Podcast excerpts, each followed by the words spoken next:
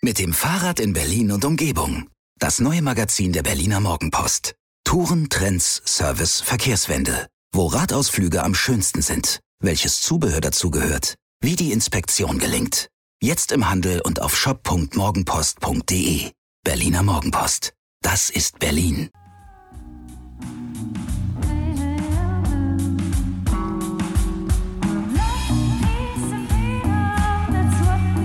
Wir.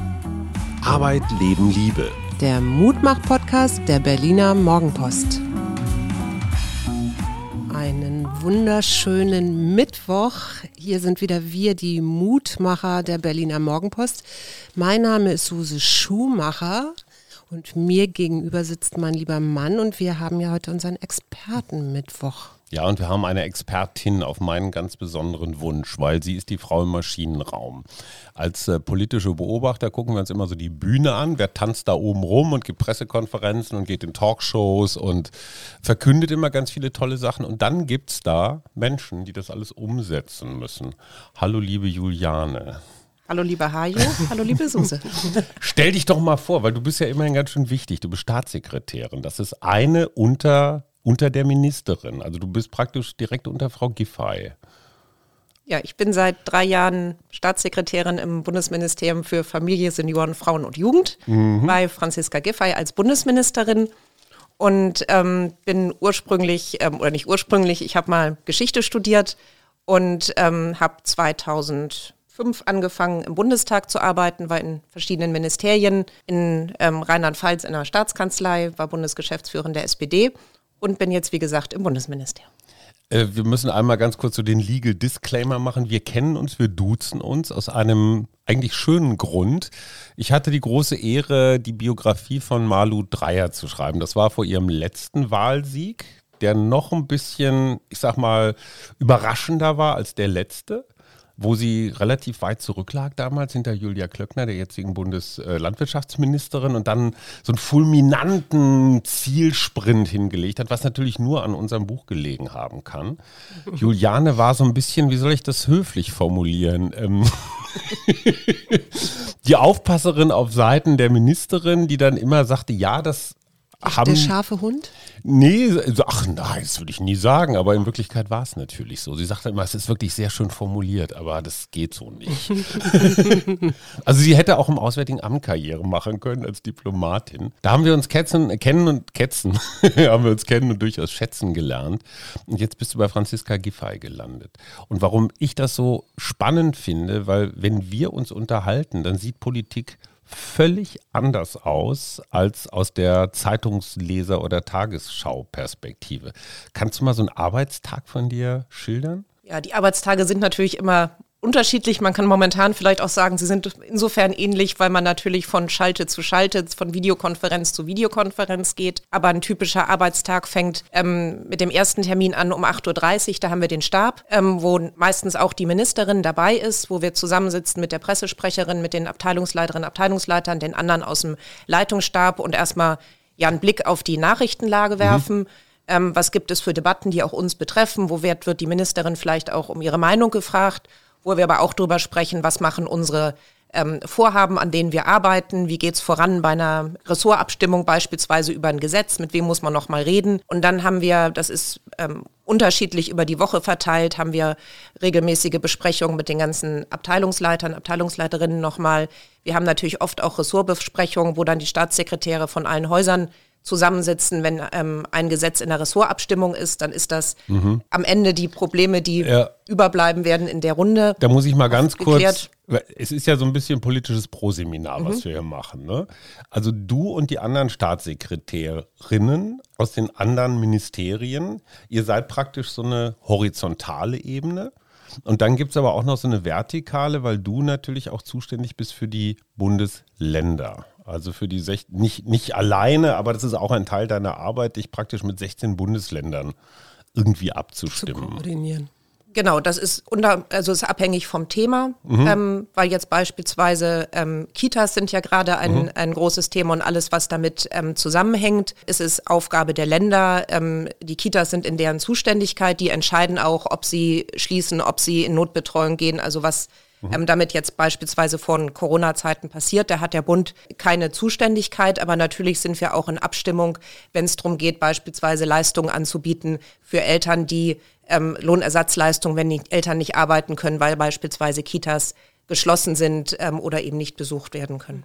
Ähm, ganz kurz, das heißt aber, ihr verteilt auch das Geld. Also wenn jetzt Olaf Scholz die Bazooka rausholt und alles Mögliche in Corona-Zeiten unterstützt werden soll, dann bist du auch dafür zuständig, dass die Bundesländer letztendlich ihr Geld kriegen. Also Geld darfst du geben, mitreden darfst du nicht. Nein, das ähm, jetzt wird aus dem Pro-Seminar ein Hauptseminar. Das ist sehr unterschiedlich. Also mhm. es gibt, ähm, wir haben Leistungen beispielsweise als ähm, Familienministerium, die wir zahlen, ist ja das Elterngeld. Mhm. Das geben wir in der Tat, das ist eine Leistung des Bundes, das wird aber über die Länder ausgezahlt. Das heißt, die Elterngeldstellen sind von den Ländern organisiert, mhm. die dann aber das Geld des Bundes an die Eltern weiterreichen. Wir haben aber auch Leistungen wie den Kinderzuschlag, der wird direkt vom Bund auch an die Familien ähm, ausgezahlt. Genau das Gleiche ist auch beim Unterhaltsvorschuss mit.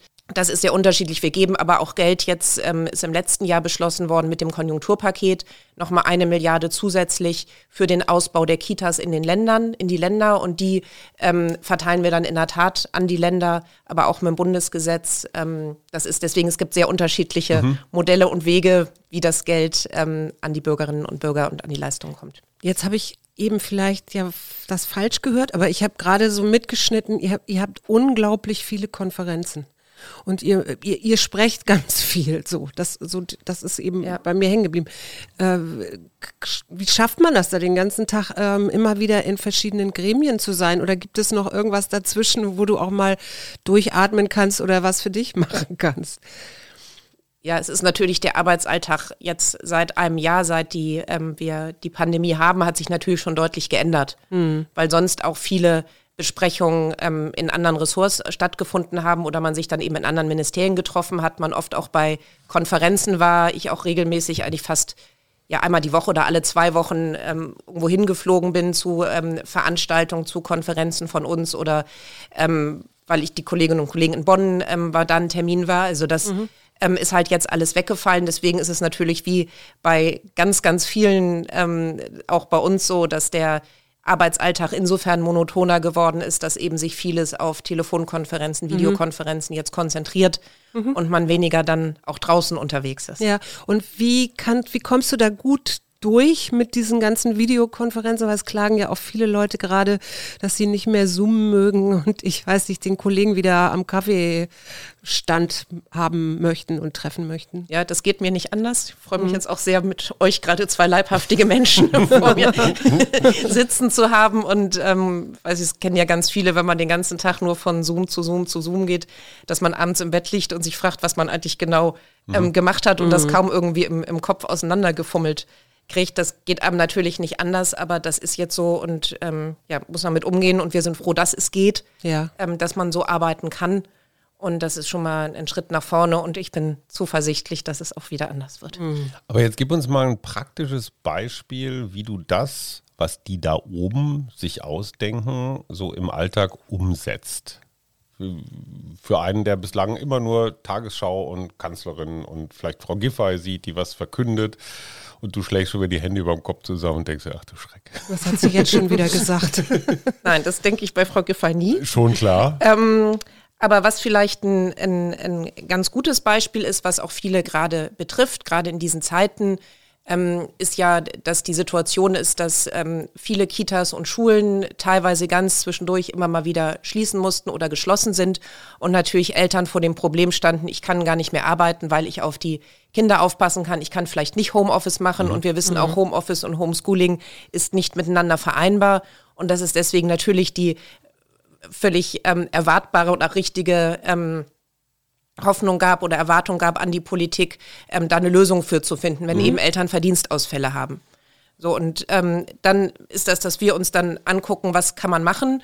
Und es gibt ja oft auch die, wenn ich erstmal verständliche Erwartung, da muss es doch praktisch eine Lösung geben, dass man schnell auch den Eltern dann ähm, was auszahlen kann und mhm. was auch genau die Corona-Probleme, sage ich mal, aufnimmt. Und für uns ist halt immer, wir können nicht also wenn man anfangen würde, eine neue Leistung zu schaffen, müssten sich erstmal welche hinsetzen im Ministerium und ein Gesetz schreiben. Und mhm. eine Leistung ist auch nicht, das muss korrespondieren mit ganz vielen anderen Leistungen, die stehen alle in der Wechselwirkung. Mhm. Das muss man in den, in den Ressorts abstimmen, man braucht erstmal das Geld dafür.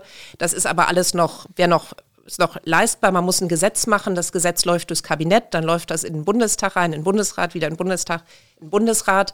Also dieses ganze Vorlauf von einem Gesetz ist zügig ein halbes Jahr, so und jetzt unter normalen Umständen, gerade wenn es jetzt darum ging, was, wenn man das schaffen würde. Und dann stellt sich auch noch die Frage, man braucht hier überhaupt erstmal die Leute, selbst wenn man jetzt so eine wunderbare Leistung sehr schnell hinkriegen mhm. würde, ja. die bundesweit überall sitzen, wo ähm, die Bürgerinnen und Bürger eine Leistung beantragen können, die das prüfen und die das auch schnell auszahlen können. Mhm. Und das ist natürlich klar, dass man so eine Verwaltung gerade bundesweit, wenn man sich das vorstellt in einer Stadt wie Berlin, wie viele ähm, ähm, ja, Ämter man da bräuchte, dass das nicht von heute auf morgen zu schaffen ist, alleine die Leute einzustellen, mhm. das ganze IT-System mit Beantragung, Auszahlung und so weiter.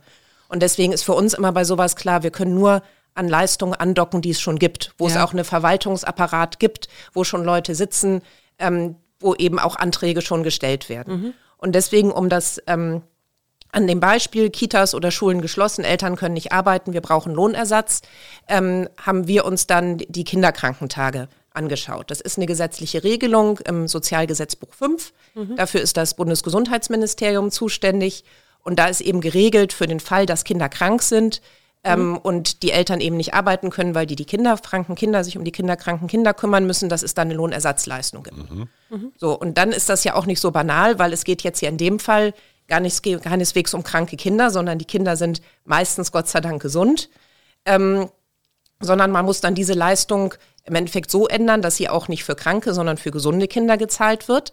Dann gibt es auch den Fall, dass Kitas gar nicht unbedingt überall immer geschlossen sind, sondern wir haben ja auch den Fall, dass in vielen Ländern appelliert wird an die Eltern, die Kinder nicht in die Kita zu geben, die Kita mhm. aber offen ist. Mhm. Aber natürlich es wichtig ist, dass nicht so viele Kinder da sind. Mhm. Das heißt, man muss diese Leistung rechtlich so basteln, dass obwohl die Kinder nicht krank sind und obwohl die Kita gar nicht geschlossen ist und sie theoretisch hingehen könnten, ja. dass sie trotzdem rechtlichen Anspruch auf diese mhm. Leistung haben. Plus, ihr müsst verhindern, dass es die sogenannten Mitnahmeeffekte gibt, dass also irgendwelche Leute sich die Kohle holen, genau. ohne dass so. sie Anspruch genau. haben. Genau.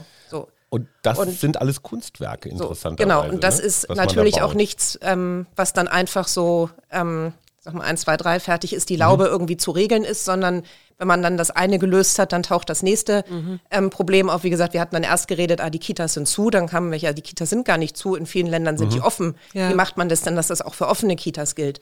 So, und das ähm, ist dann ja dann Aufgabe innerhalb der Bundesregierung, wie gesagt, hauptsächlich dann im Bundesgesundheitsministerium, weil die für das Gesetz zuständig sind, mit denen wir dann wiederum im sehr engen Kontakt sind. Mhm. Auch das Arbeitsministerium, weil es natürlich auch ganz wesentlich um, um Arbeit geht, beziehungsweise dass Arbeit eben nicht, dass eine so eine Ersatzleistung gibt, weil man eine mhm. Arbeit nicht nachgehen kann. Mhm. Und das sind natürlich sehr ähm, auch keine einfachen Abstimmungen, überhaupt nicht aus Gründen, weil da die Häuser nicht gut zusammenarbeiten, sondern weil das einfach auch schwierige Aufgaben mhm. sind. Kommt dann vielleicht noch hinzu, dass das Geld ja auch nicht nur von euch kommt, sondern dass das vielleicht auch noch das Arbeitsministerium oder so betrifft? Oder ist das dann schon immer auch euer Etat? Nee, das ist, ähm, weil das ja das SGB V ist, läuft das ähm, dann eben über das Gesundheitsministerium. Nein. Haushaltsrechtlich gibt es da nochmal verschiedene andere Bereiche, aber das muss natürlich auch mit dem Finanzministerium geklärt genau, werden, wie viel Geld zur Verfügung steht. Und das ist eine gesetzliche Leistung, das heißt, die ist auch nicht gedeckelt. Mhm. Da hat jeder dann auch einen mhm. Anspruch drauf. Mhm. Aber jetzt mal praktisch, ihr seid ein SPD-Ministerium, Arbeit und Soziales Hubertus Heiles, auch SPD und Olaf Scholz und Finanzen ist auch SPD. Da denkt man sich, ach komm, alles Genossinnen und Genossen, die verstehen sich bombig, das läuft doch wie geschnitten Brot. Aber das Gesundheitsministerium, da sitzt doch Voldemort. Äh, das Reich des Bösen, das sind die anderen. Merkt man Parteizugehörigkeit im positiven wie im negativen Sinne? Geht das mit ja. befreundeten Ministerien besser? Ja, ich glaube, dass ähm, was die, ähm, die Aufgabe der Staatssekretärinnen und Staatssekretäre ist ja, die sind ja die, die Leiter der Verwaltung mhm. und wirklich, das geht um Fachlichkeit. Mhm. mhm. Und ähm, natürlich kenne ich viele Kolleginnen und Kollegen im Arbeitsministerium und Finanzministerium sehr gut und arbeite sehr gerne mit ihnen zusammen. Ich arbeite aber auch sehr gerne zusammen und sehr konstruktiv zusammen mit vielen ähm, anderen Kolleginnen in anderen Ministerien. Und das, da steht wirklich die ähm, Fachlichkeit im Vordergrund, da steht im Vordergrund, wie können wir Dinge gemeinsam lösen. Mhm. Ähm, natürlich spielen auch mal politische Fragen rein. Aber diejenigen, die dort in den Runden sitzen, ähm, sind eigentlich immer daran interessiert, gemeinsam auch wirklich konstruktiv Lösungen zu finden. Auch, dass Mama weiß, ähm, dem einen Ministerium ist politisch das eine wichtig, dem anderen ist das andere richtig. Mhm. Wie könnte eine Lösung aussehen, wo auch beide drin vorkommen also und wo sich beides drin abgebildet. Ist das Verhandeln dann? Das ist Verhandeln und das ist auch ja in einer gewissen Weise bisschen, manchmal ein bisschen kreativ sein, offen mhm. sein und beweglich sein und ähm, zu gucken, wie man Dinge zusammenbringen kann. Und mhm.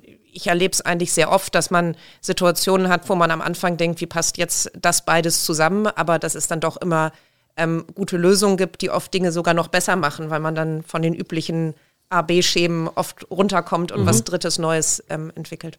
Ich habe ich habe da mal so eine unmoralische Frage. Als Journalist und äh, Verfechter von Transparenz und Öffentlichkeit ähm, muss ich das natürlich mit Abscheu und Empörung ablehnen, dass ihr Staatssekretäre oder Verwaltungen da euren ganzen Kram weitestgehend unter Ausschluss der Öffentlichkeit treibt, weil ganz viele Redaktionen einfach gar nicht mal die Ressourcen haben, da genau hinzugucken, haben wir im Parlament ja genauso. Auf der anderen Seite der Pragmatiker und nicht Journalist in mir sagt, gut, dass keine Scheinwerfer und Kameras und Mikrofone in euren Runden so dabei sind wie bei den anderen, weil dann würdet ihr sofort anfangen, das, was die über euch auch machen, nämlich parteipolitisch, wer kriegt so, ne, diese, ich sag mal, Hahnen- oder Hähnenkämpfe. Profilieren. Genau. Also ist diese, ich sag mal, das Schattendasein hat auch was für sich, oder? Ja, und es ist auch notwendig, weil es gibt ähm, oft den politischen Wunsch, ähm, Dinge zu regeln, aber man kann halt, das ist alles ein sind sehr komplexe Gesetze, das ist ein sehr komplexes Zusammenspiel und man kann da eben auch nicht alles ähm, gängig machen. Und wir hatten gerade über das Thema Kinderkrankentage geredet. Da sind ja erstmal alle die davon betroffen, die gesetzlich versichert sind. Mhm. Das sind schon mal mehr als 80 Prozent, die mhm. man damit abdeckt. Das ist schon mal gut. Mhm. Und wir haben auch eine Lösung gefunden für diejenigen, die privat versichert sind, die selbstständig sind, noch über ein anderes Gesetz, dann wo mhm. wir angedockt haben. Aber ähm, natürlich ist erstmal ein politischer Wunsch, eine Lösung für alle, mhm. ganz einfach zu beantragen, mhm. egal was für einen Hintergrund man hat, wo man arbeitet, wie man versichert ist. Mhm. Das ist natürlich der politische Wunsch. Mhm. Und dann kommen die bösen Beamtinnen und Beamten in Form der Staatssekretärinnen und Staatssekretär teilweise um die Ecke und sagen, tut uns leid. Mhm. Das geht so nicht, aber wir haben eine andere Lösung gefunden. Und wir haben die Lösung gefunden, dass man Kinderkrankentage nehmen kann und dass man, ähm, was eben für die andere Gruppe ist, ähm, im Infektionsschutzgesetz ist eine Regelung, wo dann eben auch ähm, Selbstständige, wo Privatversicherte drunter fallen.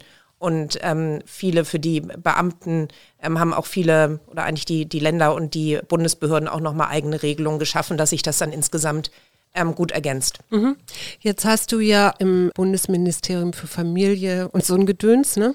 Um hast den Sozialdemokraten Schröder zu zitieren. ähm, um um jetzt mal so, so eine Idee zu kriegen, das ist ja, das ist ja Kitas ist das eine. Dann habt ihr ja, was habt ihr denn noch? Senioren. Senioren, genau. Und gerade in der Pandemie äh, bedient das ja, äh, bedient ihr ja relativ viele Zielgruppen auch. Ne? Mhm. Wie, äh, wie muss man sich das vorstellen, wenn da jetzt plötzlich und nicht so wie normal, wo man dann, du hast ja eben gesagt, ein halbes Jahr braucht auch, um ein Gesetz auf den Weg zu bringen, wenn man so schnell reagieren muss, weil äh, es verändern sich die Inzidenzzahlen ja, was weiß ich, alle sieben Tage und steigen und ich weiß nicht was. Ja, also Corona hat in der Tat vieles verändert und es geht um, eigentlich um drei Kriterien bei Leistung. Es geht erstmal darum, natürlich ist die Leistung gut und richtig und hilft sie den Betroffenen. Mhm. Zweitens, jetzt gerade in Pandemiezeiten und wie du gesagt hast, es ändert sich alles sehr schnell, geht es um das Thema Schnelligkeit. Mhm. Es hilft nichts die schönste Leistung, wenn man sie erst in einem Jahr auszahlen kann. Mhm. Ja. Und drittens halt auch das Thema Zuverlässigkeit. Funktioniert das so, wie wir uns das überlegt haben und kommt das dann wirklich auch schnell an? Mhm. Und können wir da sicher sein, dass das so passiert? Und das sind natürlich drei Kriterien, wo, wie gesagt, es hilft einem nichts, das schönste Gesetz zu schreiben, wenn man dann erst sagt, ja, aber diese wunderbare Leistung können wir dann leider erst im Mai 22 auszahlen. Mhm. Ähm, und da muss dann halt geguckt werden, wie gesagt, indem man vor allem auch auf bestehende Leistungen, auf bestehende Gesetze, auf bestehende Programme mhm. andockt und die noch passender macht, ähm, mhm. dass man dann auch schnell was hat. Ähm, Dein Meisterstück, also jetzt einfach mal so die letzten 13, 14 Corona-Monate. Du als permanenter runder Tisch, der mit anderen Staatssekretären im eigenen Haus mit den Ländern so zugange war. Wo ist jetzt so ein Moment oder ein Beschluss, den du hingekriegt hast, wo du sagen würdest, wow, das gehört eigentlich in die Geschichtsbücher? Also als Fußnote vielleicht. das in die Geschichtsbücher gehört, weiß ich nicht. Und das ist, ähm, glaube ich, auch vielen immer gar nicht so klar, wie viele Leute daran beteiligt sind. Und das ist einerseits in einem Haus sind das angefangen von den ähm, Mitarbeiterinnen und Mitarbeitern in den Referaten über die Referatsleitungen, die Unterabteilungs- und die Abteilungsleitungen, viele andere auch im Leitungsbereich, die Ministerin. Wie viel, also seid, ihr, wie viel seid ihr insgesamt im GIF? 900. 900, 900 Menschen. Ja, wow. Genau, also da sind wirklich viele ähm, beteiligt, viele auch, die dann, ähm, wenn es die tolle Idee gibt, dann auch zeigen, wie man die Idee praktisch umsetzen kann oder die dazu beitragen, dass die dann nachher wirklich umgesetzt wird. Ich weiß nicht, worauf wir in den letzten, im letzten Jahr stolz waren. Wir haben, glaube ich, auch einen Punkt, der der Öffentlichkeit gar nicht so im Mittelpunkt stand. Aber wir waren ja alle gut am Regieren mhm. und keiner hat mit dieser Krise natürlich mhm. gerechnet. Mhm. Und wir hatten dann auch ähm, für die zweite Hälfte der Legislatur noch viele Gesetze vorgesehen, weil die natürlich auch im Haus eine sehr lange Vorbereitung brauchen, bevor man überhaupt mal in den Prozess kommt mit Ressortabstimmung und mhm. so weiter. Mhm. Und hatten ähm, auch eine schöne Planung, wie man das hat im Ministerium mit großen Tabellen, wo dann drin steht, was passiert im Februar, was im März, was im mhm. April und hatten dann eben geplant, waren damit im Februar draußen die Ministerin das Führungspositionengesetz für Frauen, also was mhm. unter der Forderung auch Frauen in Vorstandsquote für, für Unternehmen, für Frauen bekannt wurde. Ähm, wir hatten das Jugendschutzgesetz, was im Dezember letzten Jahres kurz vor Weihnachten in die Ressortabstimmung gegeben wurde. Wir wollten das Elterngeld reformieren. Wir haben das Thema Ganztag gehabt. Mhm. Wir haben das SGB VIII gehabt, die Reform der Kinder- und Jugendhilfe, ein riesiges Gesetz. Und das, die sollten eigentlich ab März so Monat für Monat ins Kabinett kommen. Mhm. Ähm, und dann ähm, ganz ohne noch gro ohne großen zeitlichen Druck ähm, eben in das parlamentarische Verfahren, also in die Verhandlungen im Bundestag, Bundesrat, die beiden mhm. jeweils die Runden. Und dann kam im März Corona und es standen natürlich alle anderen Dinge im Mittelpunkt. Wie regelt man was mit den Kitas? Wie regelt man das mit, ähm, mit der Lohnersatzleistung für Eltern? Wir haben den Corona-Kinderzuschlag gemacht. Ähm, wir haben uns mit dem Thema Gewalt ähm, gegen Frauen, auch Gewalt im häuslichen Umfeld, was heißt das für unsere Hilfetelefone, wie kann man die unter den Umständen am Laufen lassen, das ganze Thema Pflege mit, wir haben eine Akuthilfe für pflegende Angehörige gesetzlich auf den Weg gebracht ähm, und vieles andere mehr. Ähm, wir haben das Elterngeld auch Corona-sicher gemacht, dass, die, dass es dann keine Einbußen gibt, wenn man mhm. in der Kurzarbeit ist und so weiter. Und da war natürlich die ganze Bundesregierung, nicht nur wir, den ganzen Tag mit beschäftigt. Und deswegen war von März eigentlich bis Ende Juni an überhaupt nichts anderes zu denken und natürlich auch keinerlei Möglichkeit, an den Gesetzen zu arbeiten, weil da braucht man natürlich alle Ressorts zu, da braucht man Länder zu. Und ja. die hatten dann natürlich auch andere Sachen zu tun. Und deswegen hatten wir dann die Situation, dass es ähm, kam dann die Sommerpause, es war Anfang September und wir saßen da immer noch mit unseren Gesetzen. Und das mhm. waren ganz viele und die Zeit wurde immer enger. Da bin ich wirklich sehr stolz drauf, dass uns das gelungen ist, dann im September mit dem Elterngeldgesetz im Kabinett gewesen zu sein, im Oktober mit dem Jugendschutzgesetz, mhm. ähm, wo es um Jugendmedienschutz vor allem ging, im Kabinett gewesen zu sein. Die beiden Gesetze sind jetzt auch schon umgesetzt, die sind durch die parlamentarischen Verfahren durch. Wir waren dann, ähm, ich glaube, Anfang Dezember mit dem SGB VIII, also mit der Kinder- und Jugendhilfe, hatten wir den Kabinettsbeschluss Anfang Januar zu den Frauen in Führungspositionen. Die sind jetzt beide auf einem guten Weg im parlamentarischen Verfahren. Wir arbeiten jetzt noch an dem, dem ganzen Thema Ganztag und Rechtsanspruch auf Ganztagsbetreuung für Grundschüler. Und dass das gelungen ist vor diesem ganzen Hintergrund, auch dann mit der ähm, kommenden zweiten Welle von, ähm, von Corona, das ist glaube ich, das, wo wir mit am meisten stolz drauf sind. Mhm. Also, dass ihr praktisch den normalen Alltag und den Corona-Sonderteil ja. parallel mhm. sozusagen hingekriegt habt. Jetzt würde ich gerne mal ganz kurz, mhm. wenn du so einen Gesetzentwurf, oder nicht du jetzt, aber wenn das äh, Ministerium das dann in die, ins Parlament gibt, und dann gibt es ja ähm, auf der einen Seite Befürworter und dann gibt es ja die Parteien, die das dann alles, alles für schwachsinnig halten und da ihre Eingaben machen. Und äh, wenn du das so mitkriegst und ja gleichzeitig weißt, wie lange ihr da selber dran gesessen habt, gerungen habt, äh, versucht habt, das Beste draus zu machen, was, wie geht's dir dann? Oder ist dir das, äh, gehört das einfach dazu zum. Gehört dazu. Ja, also ich finde okay. das das Wichtigste, ich glaube, das gilt nicht nur im politischen Umfeld, sondern auch sonst, ist Dinge nicht persönlich zu nehmen. Mhm. Und wir haben alle unterschiedliche politische Meinungen, das ist auch gut so. Es ist wichtig so, finde ich, einen verschiedenen Blick auf die Welt zu haben, mhm. ähm, weil sich das, weil das auch gegenseitig Dinge besser macht. Ähm, und ähm, das macht auch Freude, ähm, da gemeinsam zu diskutieren und zu gucken, wer hat die besseren Argumente. Mhm. Und ähm, Deswegen ist es natürlich manchmal auch nervig, wenn man eigentlich denkt, jetzt hat man, man ist in der Ressortabstimmung und denkt jetzt, da gab es noch fünf Probleme und jetzt sind die fünf gelöst und auf einmal kommt wieder einer um die Ecke und sagt, nee, jetzt will ich aber noch das geändert haben und dann hat man das gelöst, dann kommt wieder einer an und sagt, nee, jetzt bitte auch noch das ändern. Ähm, oder ich mache das erst mit, wenn man noch, wenn ich noch irgendwo was anderes kriege. So gut, das passiert. Das ist aber auch ähm, Ja. ja normaler normaler Teil ähm, von dem Verfahren und ähm, wie gesagt unterm Strich geht's eigentlich meistens oder fast immer gut. Also man kann es ja auch als Wett, also so Wett, Wettkampf sehen, ne? Schon also Sport so auch, ne? Bisschen sportlich, oder? Schon ein bisschen Bundesliga. Also jeder hat seinen Verein, aber am Ende muss man doch irgendwie eine Nationalmannschaft zusammenkriegen Genau, ja. und so auf ganz Ja. vielen verschiedenen Und, Ebenen. Ja, wo man weiß nicht, ob selbstkritisch das richtige Wort dafür ist, aber ähm, man ist dann ja, geht mit dem Gesetz in eine Ressortabstimmung und ist natürlich überzeugt davon, dass das der einzig richtige Weg ist. Klar. Und ähm, wenn dann Anmerkungen kommen, denkt man dann erst, oh Gott, man wird es jetzt natürlich lieber ohne Anmerkungen, sondern einfach so durch. Aber man muss dann oft auch sagen, dass im Nachhinein das auch gut war, dass die kamen und die Dinge oft noch mal besser gemacht haben. Ja. Mhm. Und das ist, wie gesagt, gerade zwischen den Ressorts auch gar nicht immer nur politisch, sondern auch noch mal fachlich andere Ideen, die da reinkommen. Und ja, deswegen ist das unterm Strich schon alles Jetzt gibt es ja seit dem, ich würde mal sagen, so seit den Weihnachtsferien oder seit dem Jahreswechsel hat sich ja so eine Stimmung geändert. Ne? So eine ganze Weile waren wir ja ganz stolz auf unser Corona-Management und lief dann auch alles so ein bisschen. Dann verzögerte sich die Impferei und dann musste die Kanzlerin sich entschuldigen und dann gab es irgendwelche Ministerpräsidentenkonferenzen, die, sagen wir mal vorsichtig, suboptimal verlaufen sind. Wie fühlt sich das an, wenn du in jeder Zeitung inzwischen ja auch egal welcher Farbe, wenn ihr einfach pausenlos aufs Maul kriegt? Das heißt ja irgendwie so generell immer dysfunktional. Ne? Das ist ja so das Schlagwort. Funktioniert ja nix.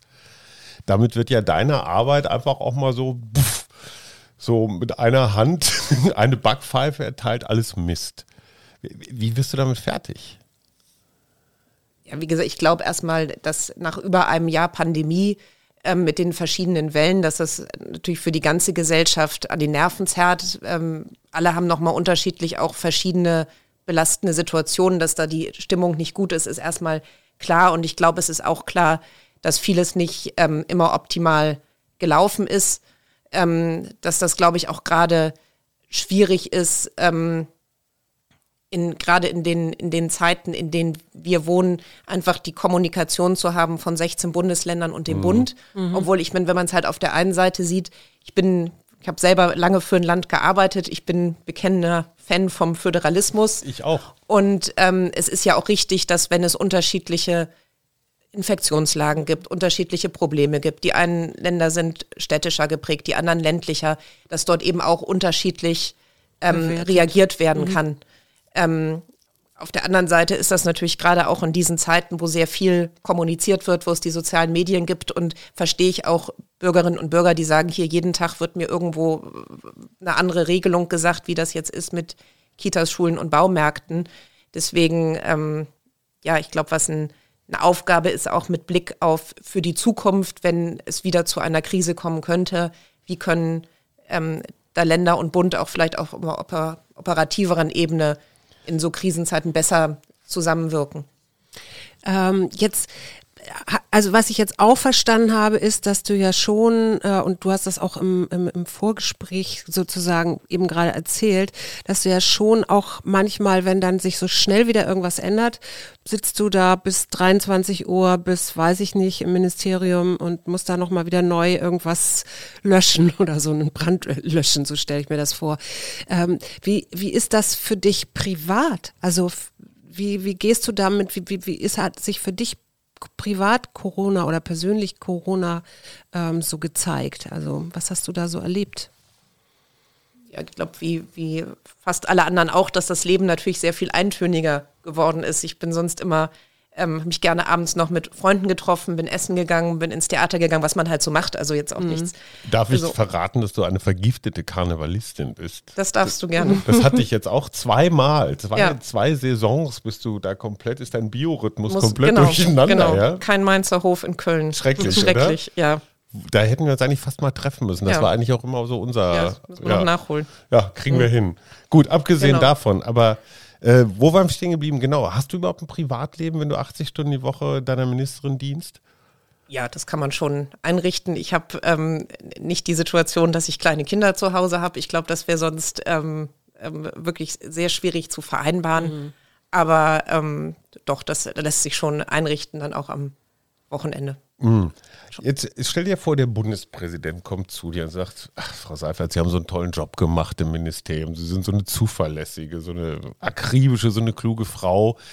Schreiben Sie doch mal ein Reformpapier für den Föderalismus in Deutschland. Das ein oder andere funktioniert ja hier nur so ein bisschen schleppend. Nur mal angenommen, es gäbe die Seifert-Kommission unter deiner Leitung, Reform des Föderalismus. Was wären so zwei, drei Punkte, wo du rangehen würdest? Glaube, um mal zwei konkrete Punkte. Also erstens hatte ich ja auch eben gesagt, ich bin ähm, auch bewiesen Fan vom Föderalismus, weil ich auf beiden Seiten in Anführungszeichen schon ja, aber gearbeitet man kann ihn ja hab. besser machen. Genau, man kann ihn besser machen. Ich glaube, wir sehen gerade, dass er in Krisenzeiten ähm, gerade wenn man schnell sein muss, dass viele Prozesse einfach ähm, ja nicht schnell genug sind in der Abstimmung. Mhm. Und deswegen glaube ich, ähm, auf der anderen Seite sehe ich, dass ich in normalen Zeiten, dass es zwar oft langwierige Gespräche sind, aber die auch zu einem guten Ergebnis führen, wo es dann auch wert ist, Zeit zu investieren, die man in den Fällen aber auch hat. Mhm. Und ich glaube, wir müssen uns darüber Gedanken machen, was machen wir künftig, wenn wir wieder eine Krise haben. Mhm. Wie kann da die Zusammenarbeit zwischen Bund und Ländern funktionieren? Mhm. Ich glaube auch gerade nochmal auf operativer Ebene wäre das was ähm, dran zu denken. Ähm, wie können da, kann es da Strukturen geben, wo Bund und Länder sich abstimmen? Ähm, man muss drüber diskutieren, das ist aber keine banale Frage. Hat man dann in Krisenzeiten nochmal bestimmte Durchgriffsrechte? Das muss aber, ist alles eine Frage, mhm. in, die man auch sehr sensibel mit Grundrechten und so weiter abwägen muss.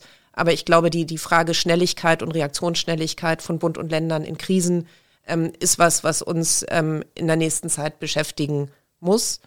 Und ähm, dann noch ein zweiter Punkt, wo man, glaube ich, im ersten Moment gar nicht denkt, was hat der mit Föderalismus zu tun, aber ich möchte das Thema Digitalisierung nennen. Mhm. Ähm, geht gerade zum Thema auch staatliche Leistungen. Uns beschäftigt zu Recht die Frage, wie kommen staatliche Leistungen schnell bei den Bürgerinnen und Bürgern an und sicher.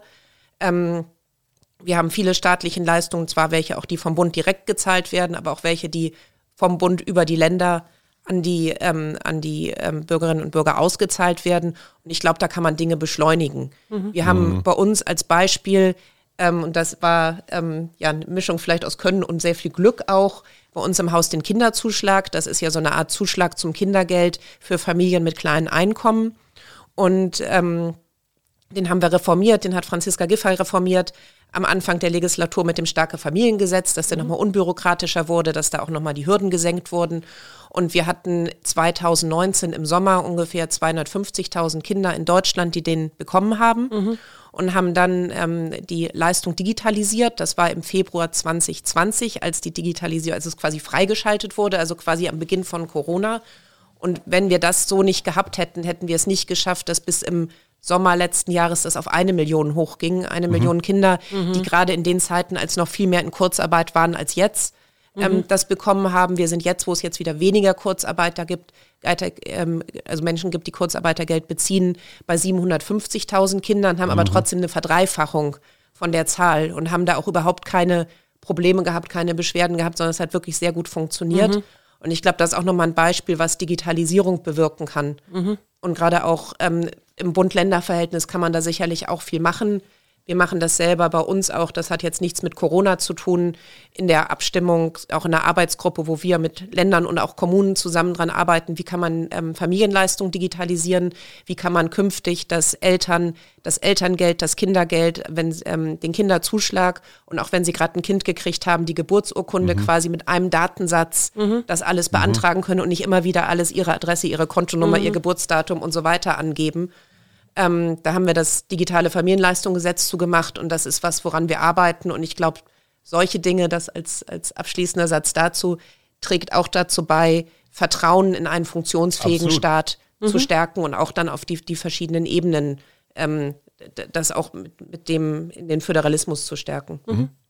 Wenn du jetzt, weil wir ja ein Mutmach-Podcast sind, wenn du jetzt so, ähm, ja, auf der einen Seite mal zurückguckst, jetzt in diese 13 Monate, ähm, die du da auch mal, auch ja selber was völlig Neues erlebt hast und auch arbeitstechnisch Neues und auf der anderen Seite aber auch so in die Zukunft guckst, ähm, was macht dir da, was macht dir Mut und das ist die erste Frage und die zweite Frage, was wäre so ein Wunsch für dich von dir für die Zukunft? Wenn ich oft auch Unmut verstehen kann über das, was, was läuft oder vielleicht auch nicht funktioniert, finde ich, können wir trotzdem auch das, was auf vieles, was erreicht wurde, stolz sein. Also ich glaube, wenn man alleine sieht, ähm, das ganze Thema Impfen, das innerhalb eines Jahres oder mhm. in weniger, der, der, die Pandemie begann ja in Deutschland richtig Anfang März und Ende des Jahres war schon Impfstoff ähm, nicht nur erforscht, sondern auch produziert und bei den Leuten, auch wenn es nicht so schnell ging, wie wir mhm. uns das ähm, vorgestellt haben. Man sieht an, an Krankheiten wie AIDS, wird seit den 80er Jahren an einem Impfstoff geforscht. Mhm. Und das finde ich schon was sehr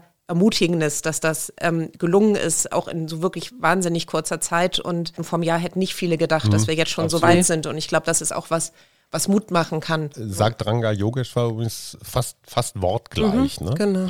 Der sagt so, wenn du, wenn du einfach nur auf heute guckst, dann hast du das Gefühl, äh, funktioniert nichts. Wenn du es mal auf einem etwas größeren Zeitstrahl siehst, dann denkst du dir, hey, mhm. verglichen mit der Pest oder mit der spanischen Grippe oder mit HIV, ja. leben wir in gesegneten Zeiten. Mhm. Ja. Ist so.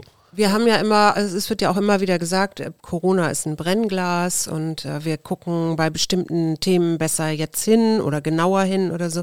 Und deswegen nochmal die zweite Frage, was, äh, was wünschst du dir so, wenn du so in die Zukunft guckst? Ja, ich glaube, dass wir viele Dinge nicht wieder so machen werden, auch wenn wieder alles, wenn wir wieder normalen Alltag ähm, Schritt für Schritt zurückkehren werden. Das ist auch gut so. Ich meine, das Thema mhm. ähm, Homeoffice und so weiter ist ja oft genug diskutiert worden. Ähm, ich wünsche mir schon, wie gesagt, bei allen Problemen, bei allem Unmut, den ich verstehen kann, dass wir teilweise so ein bisschen ähm, positiver auch Dinge mit, mit anerkennen und sehen. Mhm. und man öfters eher sieht, dass das Glas äh, vielleicht halb voll ist, als dass es halb leer ist. Und dass man bei dem Blick auf die Welt, glaube ich, nicht nur auf die Defizite schaut, sondern auch auf das Erreichte. Und wenn wir auf viele Länder direkt, die an uns angrenzen, in Europa schauen, aber auch auf viele Länder in der ganzen Welt, wenn man nach Lateinamerika schaut ähm, mhm. oder nach Afrika, dann auch nicht zu vergessen, wie, wie gut uns das hier geht. Was mich jetzt ja noch interessiert, ähm, ich bin ja so ein mitfühlender Typ, wie du mhm. weißt. Ja. Eines Von Anfang an an dir gemocht. Ja. Du bist in, ich weiß gar nicht, wie lange läuft dein Arbeitsvertrag offiziell, aber es wird am 26. September erstmal gewählt. Das heißt ja noch nicht, dass du sofort arbeitslos bist, weil dann gibt es erstmal Koalitionsverhandlungen. Ich glaube, du würdest die eher so sehen, dass Olaf Scholz mit Annalena Baerbock und vielleicht auch Christian Lindner verhandelt über eine Ampel unter SPD-Führung. Könnte aber auch ganz vielleicht sein, dass es irgendeine andere Konstellation gibt, bei der deine traditionsreiche Partei nur ausnahmsweise mal nicht vertreten ist. Wann endet denn dein Job als Staatssekretärin in einem SPD-Ministerium? Äh, also ich bin politische Beamtin. Ja. Das heißt, ich habe keinen Arbeitsvertrag, wo hinten ähm, ein Ende drin steht, also sondern du das ist dann im Ministerium. Genau, ich bleibe im Ministerium und wenn es dann das so sein sollte, mhm. ähm, dass es einen Wechsel ähm, mhm. im Haus gibt, dann kommt ein neuer Minister oder eine Zum Beispiel neue Friedrich Ministerin. Merz wäre doch der geborene Minister. Familienminister, ich glaube nicht. Kind, doch, natürlich. Oder? Also nur mal angenommen. Das, das, wünsche ich dem Haus nicht. Der würde, auch nicht den, den, den Aber Familien. der würde dann sagen, naja, ich habe auch noch so viele Kumpels von früher, Roland Wie würde der das dann nennen? So. Der würde dann nicht sagen Gedöns, oder? Nein, der würde sagen Zukunftsministerium. Ähm, nee, würde er und nicht. er würde aber eine Frau, eine Sozialdemokratin nicht unbedingt als Staatssekretärin haben wollen. Der würde und dich vielleicht würde das auch nicht die Sozialdemokratin wollen. aber was würde dann mit dir passieren? Ja, der würde dich würde dann mich, irgendwo in die Kantine versetzen? Nee, er würde mich entlassen. Dann. Entlassen? Ja, ja. Ah, okay. Man, genau. Und dann wirst du, dann bist du, dann wärst du arbeitslos. Interessante Vorstellung für eine Staatssekretärin, aber, aber wäre dann erstmal so. Also ja. wenn die nächste Regierung ohne SPD-Beteiligung ist, dann musst du dir was anderes suchen. Genau, aber da ich nicht davon ausgehe, sondern sehr, auch, auch, bei dem Punkt sehr zuversichtlich in die, ja, in die ähm, Zukunft schaue. Aber, ja, aber das ist, nee, man ist ähm, als, als Staatssekretäre, Staatssekretärin sind politische Beamte mhm. und können damit eben auch ähm, jederzeit ähm, wechseln. wechseln, gewechselt werden. Die bringt genau. sich ein Minister, eine Ministerin mit. Ne? Das ist so das bisschen ja, Hausmacht, was sie haben, wenn sie in so ein Ministerium kommen. Ja, es gibt ähm, unter, ganz Unterschied. Es gibt auch Kolleginnen und Kollegen, die schon unter verschiedenen Minister, mhm. Minister vorher ähm, mhm. Staatssekretäre waren. Ähm, Das ist, ähm, das ist ganz unterschiedlich, ja. Aber es ist natürlich ein besonderes Vertrauensverhältnis. Was braucht man denn für, also bei dir, äh, das haben wir ja vorhin schon besprochen, du hast unter anderem Geschichte und Politikwissenschaften und sowas Genau, du studiert. hättest was aber genau das können. nee, ich, ich wollte mal wissen, wie, wie, äh, wie, wie geht das dann weiter? Also man kommt von der Uni, ich meine, als Psychologin bin ich da, glaube ich, nicht so gefragt bei, am Ministerium, aber äh, wie, wie kommt man dann da weiter? Also, Wie, wie war dein erster, was war dein erster Job genau. nach deinen zwölf Jahren Studium?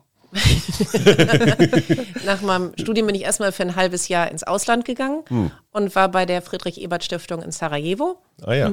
Und dann bin ich wiedergekommen und habe im, angefangen im Bundestag zu arbeiten, bei einer Abgeordneten, bei Katja Mast, mit der ich auch jetzt wieder eng zusammenarbeite, was sehr gut ist.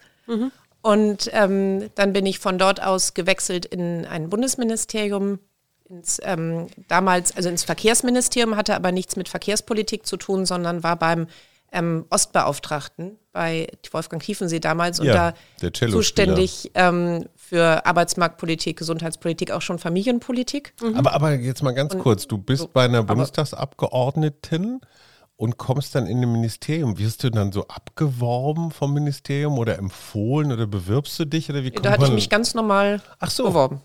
Okay, So. also es war jetzt keine, kei- pf, kei- keine Beziehungsnummer, sondern die sagten auch, ja, okay, passt und dann warst du auf einmal da. Genau. Dann warst du Ostbeauftragtin.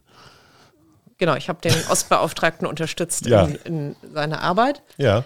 Genau, und ähm, habe das auch wahnsinnig gerne gemacht. Hatte einen ganz fantastischen Referatsleiter, von dem ich sehr viel gelernt habe, was mir heute auch ähm, täglich hilft.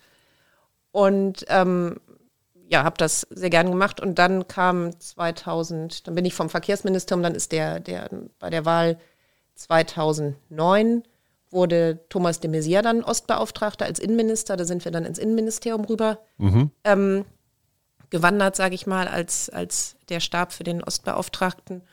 Und dann bin ich 2011 im Sommer Malu Dreier über den Weg gelaufen. Eher Damals, zufällig. ähm, Und das war dann Liebe auf den ersten Und Blick. ähm, die damals Arbeits- und Sozialministerin in Rheinland-Pfalz war und eine Kurt Beck Mitarbeiterin. war noch ihr Genau Ministerpräsident. und, äh, genau, und eine Mitarbeiterin für ähm, ihr Ministerium in der Landesvertretung in Berlin suchte und so. Mhm. Haben wir uns kennengelernt. Ach, verstehe. Und das haben wir nun wirklich gemeinsam, dass wir Malu Dreier für eine ziemlich bemerkenswerte Person halten. Ne? Mhm. Wir alle. Fall. Ja, alle. Was ein bisschen tragisch ist, weil immer, ich glaube, wenn sie ihre dämliche Krankheit nicht hätte, dann hätte die der Sozialdemokratie noch sehr viel mehr Dienste erweisen können. Aber es kann Aber natürlich auch an ihrer Krankheit Hätte- gerade liegen, dass hätte- sie so eine Person ist, die sie heute Ja, ist. Ne? gut, trotzdem. Okay. Ich finde es ich find's ein bisschen schade, weil genau so eine, so eine Figur hätte in diesen Jahren vielleicht gut, gut getan, dem Land, der Partei. Sie tut dem Land und der Partei auch so sehr Ja, ja, Ja. absolut, absolut. Aber ich denke halt immer so ein bisschen größer. Ähm, eins interessiert mich noch als Journalist. Du bist ja beides. Du bist Medienkonsumentin und irgendwie dann auch immer wieder Teil der Beschreibung. Ähm, ich finde, auch da ist hier und da was dysfunktional, weil mit diesem extremen Blick auf alles das, was schiefläuft, du hast das ja eben schon mal so ein bisschen angedeutet, auch mit so einer sehr, manchmal, ich sag mal, fast entgleisenden Rhetorik. Also es ist immer gleich Dilemma, Krise, Katastrophe, Weltuntergang und, und, und. Der normale User da draußen im Land, der dann auch noch von den sozialen Medien zusätzlich angeheizt wird, ist in einem permanenten Erregungszustand und hat das Gefühl, bei euch geht alles drunter und drüber. Und das ist, glaube ich, eine komplette Fehleinschätzung, weil dieser politische Apparat läuft in meinen Augen bemerkenswert ruhig, trotz dieser Pandemie. Klar gibt es immer mal wieder Ausreißer, aber liegt natürlich auch ein bisschen an der Kanzlerin, auch ein bisschen an Olaf Scholz. Da hast du halt schon mal zwei Figuren, die schon mal so für Stabilität sorgen. Aber diese Aufregung, also spürst du das auch, dass so die normalen Menschen um dich rum in einer unnötigen Art und Weise aufgewühlt sind? Kann man da nicht auch mal, boah, ja, Journalisten zur Mäßigung bewegen, ist eine lustige Aufgabe bestimmt. Genau. Das würde ich mir auch nicht anmaßen, aber ich glaube, es wäre auch hier ähm, ja manchmal gut, be bevor äh, es wird manchmal dann sofort gesagt, das funktioniert nicht oder jenes geht nicht und wie kann das sein, dann auch mal zu sehen, was eigentlich realistisch ist. Und ähm, wie gesagt, gerade wenn am Beispiel Leistungen für ähm, ähm, für, jetzt, ob es jetzt im Bereich Familien ist oder wo auch immer, wir leben in einem Land mit 80 Millionen mhm. ähm, und das geht oft um viele Millionen Menschen, die dann ähm, Leistungen brauchen mhm. und es geht ja auch darum, erstmal dafür zu sorgen, dass nicht, dass wirklich das dort ankommt, wo es auch hin soll und das ist halt nichts, was von heute auf morgen leistbar ist. Ähm, wenn der Staat was auszahlen soll an Geldern, es würden sich auch alle zu Recht aufregen, wenn man sagt, wir machen das jetzt hier mal husch husch ja. und dann kriegen auf einmal ganz viele was, die es eigentlich gar nicht kriegen sollten. Mhm. Dann wird auch zu Recht gesagt, das sind unsere Steuergelder ja. und da muss man dann eben auch, da geht dann auch in gewisser Weise, Schnelligkeit ist wichtig, aber Gründlichkeit mhm. auch.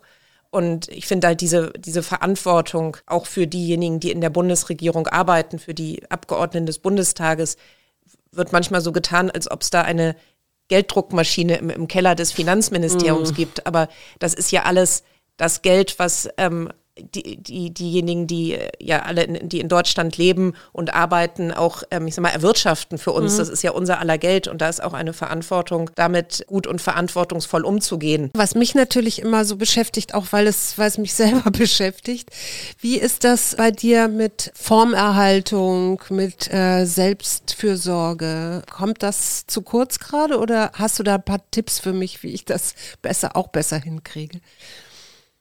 Es ist in der, also das spielt ein, eigentlich und jetzt natürlich anders äh, natürlich eine Rolle. Sonst ähm, hat man was, dass man dann schön mit Freunden essen geht oder dass man, wie gesagt, schön ins Theater geht oder man Wochenende auch irgendwo hinfährt. Das ist natürlich jetzt alles nicht so möglich. Was mir Freude macht, ist, ich habe eine kleine Datsche in Brandenburg, mhm. ein kleines ähm, Holzhäuschen. Wie die Kanzlerin. Wie, ich glaube, das ist ähm, etwas, ich schätze, das von der Kanzlerin ist ähm, bescheidener. nee, andersrum. ähm, ja, aber das ist einfach schön, da ähm, Zeit zu verbringen, gerade im Sommer und die nehme ich mir auch. Mhm. Und ähm, ansonsten jetzt in Corona-Zeiten, ich meine, es gibt ja auch, wenn man sich, wie gesagt, nicht mehr so viel troffen treffen kann und ich bin eigentlich ein sehr geselliger Mensch, was aber nicht geht. So Formate, ich habe hab sechs wunderbare, oder ich weiß nicht, wir sind zu siebt, acht äh, Freunde noch aus Schulzeiten. Ja. Alles Weiber. Mhm. Ähm, momentan über die halbe Welt verteilt oder über, also von Frankreich, Schweiz, ähm, USA, ähm, ähm, Deutschland, aber auch hier überall bunt verteilt. Und wir haben jetzt in den Zeiten angefangen, uns per Zoom zusammenzuschalten, was halt wirklich mhm. einen Mehrwert hat, weil man sich sonst überhaupt, die haben uns nie in, zu acht oder zu siebt oder wie auch immer mhm. zusammengeschaltet. Und das war wirklich super. Das hat total Freude gemacht. Für sowas nehme ich mir natürlich Zeit. Mhm. Brauchst auch so ein bisschen ähm, beschäftigt zu sein, sonst ist es ja auch langweilig. und deswegen, das, das geht sich schon dann irgendwie aus. Bevor wir zum Ende kommen, eine Frage noch. Wie viele Nachtschichten schrubbt man einfach so als Staatssekretärin, weil jetzt irgendwie was termingerecht oder hoppla hopp oder so entschieden werden muss? Also du hast ja keinen klassischen 9-to-5-Job, ne? Nein, nee nee, doch schon ähm, öfters. Ich meine, das ist jetzt auch durch, ähm, dadurch, dass es natürlich jetzt nochmal mit Corona dem ganzen mobilen Arbeiten einen, einen Schub gegeben hat. Also waren wir im, im, Ministerium immer schon relativ weit, aber dann sitzt man halt auch mal am, am Wochenende da. Ich bin immer so, bin morgens klüger als abends, habe ich das Gefühl. Mhm. Deswegen stehe ich dann lieber früher auf, mhm, ähm, ja. bevor ich abends ähm, verblödet bin. Kenne ich. Ähm, ähm, aber sonst, man ist natürlich da öfters dann von weiß nicht, morgens um halb acht, acht im Büro und dann abends oft mal auch bis neun oder zehn oder mhm. länger. Und Kannst du dich da auch mal hinlegen oder so? Hast du da ein Sofa, wo du mal. Nee, dann wache ich nicht mehr auf. Das, nicht das wollen wir nicht. Ach, sag mal, und für den Fall, dass deine Ministerin, ich frage das jetzt einfach so aus ganz persönlichem Interesse als Bürger dieser Stadt und auch Steuerzahler, für den Fall, dass deine Ministerin denn tatsächlich regierende Bürgermeisterin in Berlin würde, wovon wir natürlich alle ausgehen, Könntest du dir dann vorstellen, hier auch in Berlin irgendwie rum zu regieren? Ich habe mir noch nie in meinem Leben irgendwie groß Gedanken gemacht, was ich als nächstes will oder was ich machen, jetzt machen muss, um irgendwo da und da zu landen, sondern irgendwie kamen immer interessante Aufgaben irgendwie zu, mit denen ich vorher noch nie gerechnet hatte. Deswegen ähm, habe ich das vor, eigentlich das weiter so zu machen und freue mich gerade im Ministerium Staatssekretärin zu sein. Und wir haben noch viel vor uns zu tun. es tut mir leid. Liebe 81 Millionen Zuhörende dieses Podcastes, merkt euch diesen Namen, Juliane Seifert. Noch ist sie im Maschinenraum mit ölverschmierten Händen und großen Schraubenschlüsseln und versucht, dieses Land am Laufen zu halten. Eines Tages wird sie Senatorin, Ministerin, Bundespräsidentin, UNO-Chefin oder sonst irgendwas sein. Und ihr könnt sagen, bei uns im Podcast habt ihr ihr sie als erste gehört. Herzlichen Dank. Schön, dass du da warst, Ja, liebe vielen Juliane. Dank. Danke an euch. Wir hören uns und du regierst uns. Tschüss. Tschüss.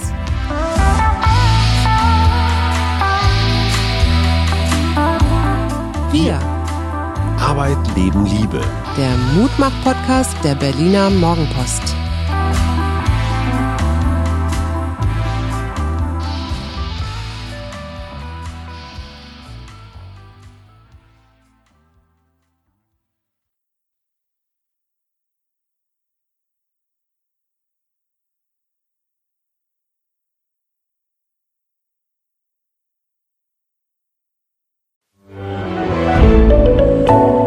Podcast von Funke.